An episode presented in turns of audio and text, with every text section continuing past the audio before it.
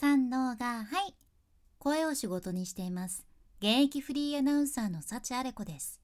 声を仕事にするラジオ。話し下手からフリーアナウンサーになれた幸あれ子があなたの声を生かす話し方のヒントをお届けします。今日は雑談風にその意見は取り入れちゃダメっていうそんなお話をします。まずねあなたに質問なんやけど最近なんか雰囲気変わったよなーっていう人周りにいらっしゃいますか？まあ、多分最近やなくても今までに人生で一度はそう感じた人おるんやないかなって思っちゃうね。例えば女友達がキラキラの素敵な声をしてたら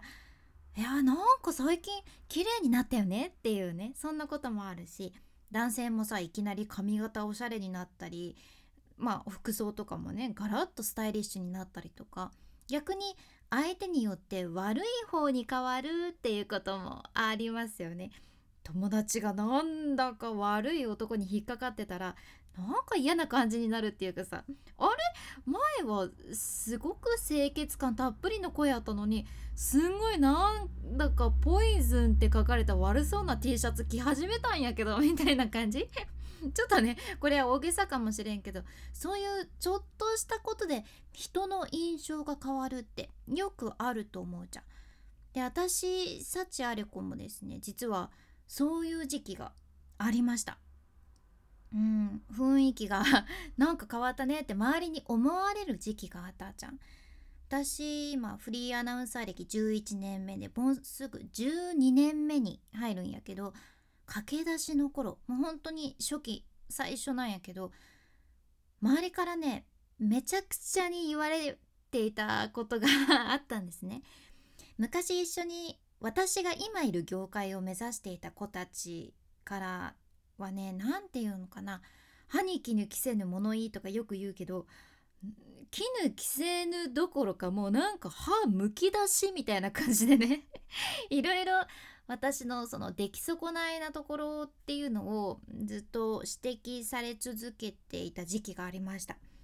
でも今今考えてもそれは悪口っていうよりは本当に面と向かって言われてたし本当にそう思って言ってたんだろうなって思うじゃんね、うん、もっとこうすればいいのにってそういう子たちはそういう気持ちで言ってくれてたのかな、うん、ただガラスのハートだった私はもう当時全部まともに受け取ってしまってうん心から辛かったしめちゃめちゃ悔しかったんですね。だからずっと泣いてました。うんでも別に当時の私もその周りに言われてたように別にチビでもないしそんなに太ってもなかったしうーんって思うところはあるんやけど そういうトゲのある言葉ではなくってその当時受けてたウォーキングの先生とかレッスンを一緒に受けてる子とか先輩とかねちゃんと私にアドバイスをしてくれる人たちもおったちゃん。私あんまりメイクとかに興味なかったんですよ最初。だから周りからはほら眉毛はしっかり描かなきゃダメだよとかあれこちゃん口紅がちょっと薄すぎるんじゃないってもっと濃い色の口紅つけた方がいいよとか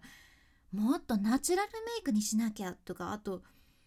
体のラインが出る服着なきゃダメだよとかもっと足出してこうよとかね。なんかもうほんといろんな角度からたくさんのアドバイスをいただきまくった結果私ねもう何が何だかえ何が正解なんだろう？ってわけわからんくなってとりあえずもう全部全部素直に受け取る。もう素直に言うこと聞いてすぐ取り入れるっていうスタイルをとっとったんよね。つまり結果この子明らかにいろいろ迷ってるよなっていうそんな見た目そういう話し方そういう生き方になってたわけなんです。清楚になりたいのかセクシーになりたいのか可愛い系になりたいのか全然わからんみたいな そんな感じかな分かりやすく言うとね。であの頃ほんと知り合いの人がね街中で私をポンって見かけて「あれこちゃんなんか違う見た目が以前と比べて全然変わってしまっていやしないかいって なんか変な男に引っかかってるんじゃないかなって心配してわざわざ私の母に連絡してくれた人もいたぐらいでいやほんと優しい人がいるもんですよね。うん、まあそれはね黒歴史ではあるんやけど私もそれから結局拠点とする事務所を変えまして変えたらね環境が変わったら新しい事務所ではちゃんと私が本来持ってる魅力を引き出してくださってで的確なアドバイスをくれて私自身自信を持つことができるようになったっちゃねうんだからこんなに受け取る言葉次第で自分っていい方にも悪い方にも変わってしまうんやな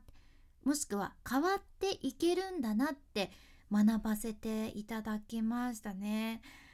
もちろん誰かの意見ってすごくすごく貴重やしそれがね私にしっかりねもうポンってストレートに投げかけられとるものならそれは本当にありがたいやん。ねまあ、素直に取り入れる人の成長が早いっていうのもあるあるとは思うじゃん。私も本当にそうだなって素直にね意見を受け取って実行するのって大事だなって思っちゃけどただその誰かの意見ってもちろん世界のなんだろう大きな大きな ねレベルで見ると一意見でしかなくってあなた自身が信頼してない人の意見だったり少し視界が狭い中で発せられた誰かの意見っていうのはあなたにとってマイナスになる場合ももちろんねあるわけじゃね全部がプラスっていう場合にはならんこともありますよね。うん、だから誰かに何か言葉をもらうってすごくありがたいことやけど人から言われること全部をそのまま自分のフィルターを通さずそのまま鵜呑みにしないのも大事やなって思います。するのも大事。やけん難しい。どうしたらいいのって感じやね、うん、でも全部聞いてさそれがもう本当にいっぱい意見もらってそれを全部取り入れるとかって普通に無理やもんね。例えば A さんからさいやもう本当になんだ どなんだろうな納豆はもうタレつけずに食べた方がいいよとか言われて「えー、そうなんですか?」って言ってでその後 B さんからさ「いや納豆には付属のタレがついてるんだからそれかけて食べた方がいいよ」とか言われて「あそうなんですか?」って言ってさじゃあ C さんからは「いやちょっと待って」って納豆はそもそもその付属のタレでもなくて絶対にこの自分が開発した納豆だれがいいよとかねこんな状況なかなかないですけれども。ちょっと例えとしてあれですけれどもまあそう言われたとしてこれ全部受け取るのって不可能じゃないですか。必ず嘘が出てきますよね。うんやけん、まあ、全部取り入れるのは無理ゲーってことで。うんよくねよくよく考えたら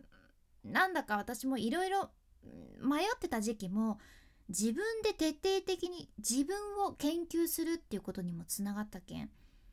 それを意見をいただいて自分でしっかり考えた上でプラスに持っていくことができれば最終的にはいいわけやね。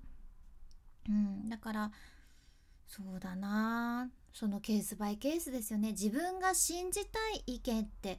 どれなんだろうって深く考える時間を取るのも一つなのかなって思います。うんまあ、とりあえずこれを聞いてくださったあなたがこれから誰かに言われたこと特にマイナスな言葉っていうのは全部受け取る必要はなくてそれがね指摘っていうよりはアドバイスだったり自分の人生をいい方に持ってってくれるありがたい厳しいお言葉だったらいいんだけどただただね暴言でしかないものだったりってそういうマイナスなものは全部受け取らずうん自信を持って過ごしていただけるきっかけになったらいいなって思いましてシェアさせていただきました。私がね昔もう暴言とかアンチコメントとか全部受け取って もう萎縮して自分を出せなくなってしまってた時期があったけん、うん、これはちょっとねシェアさせていただこうと思ってお話ししました。あと今回の内容もちろん自分自身にも言えることで自分自身にかける言葉もトゲのない優しいものの方が人って前に進んでいけるんかなって思うんですね。時にはね厳しい言葉も必要やけどっていうこの優柔不断がもう止まらない幸あれこの お話どうしよう。どっちに受け取ってもらえるでしょうか。是非あなた自身で考えてみてください。ごめんなさいね。こんなもう A か B かって。でも意外に答えが C だったりしますからね。っていうもう本当にモヤモヤした状態で終わります。もうでも願ってます。君に幸あれ。ではまた。ではまた ここでなまっちゃった博多弁の幸あれ子でした。